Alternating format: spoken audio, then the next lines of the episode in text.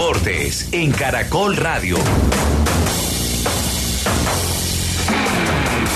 Una tenista búlgara y una rusa serán las rivales de las colombianas Camila Osorio y Emiliana Arango, respectivamente, en segunda ronda del cuadro clasificatorio de Roland Garros. Camila, que es 84 del mundo, se medirá a la búlgara Cecil Karatancheva, 528 en la WTA, mientras que Emiliana chocará con la rusa Mirra Andreva. Mañana debutará en la misma fase de clasificación Nicolás Barrientos. En el béisbol de grandes ligas, gran actuación del pelotero colombiano Oscar Mercado. Eugenio Baena.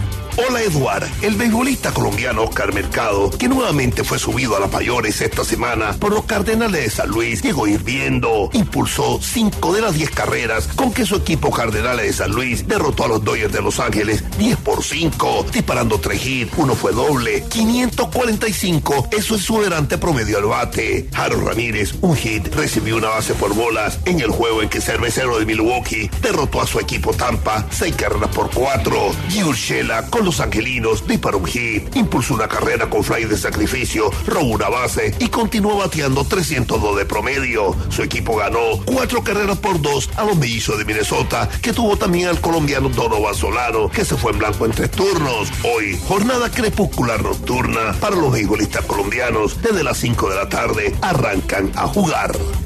Hablemos de la Liga Femenina de Fútbol. José Alberto Ortiz.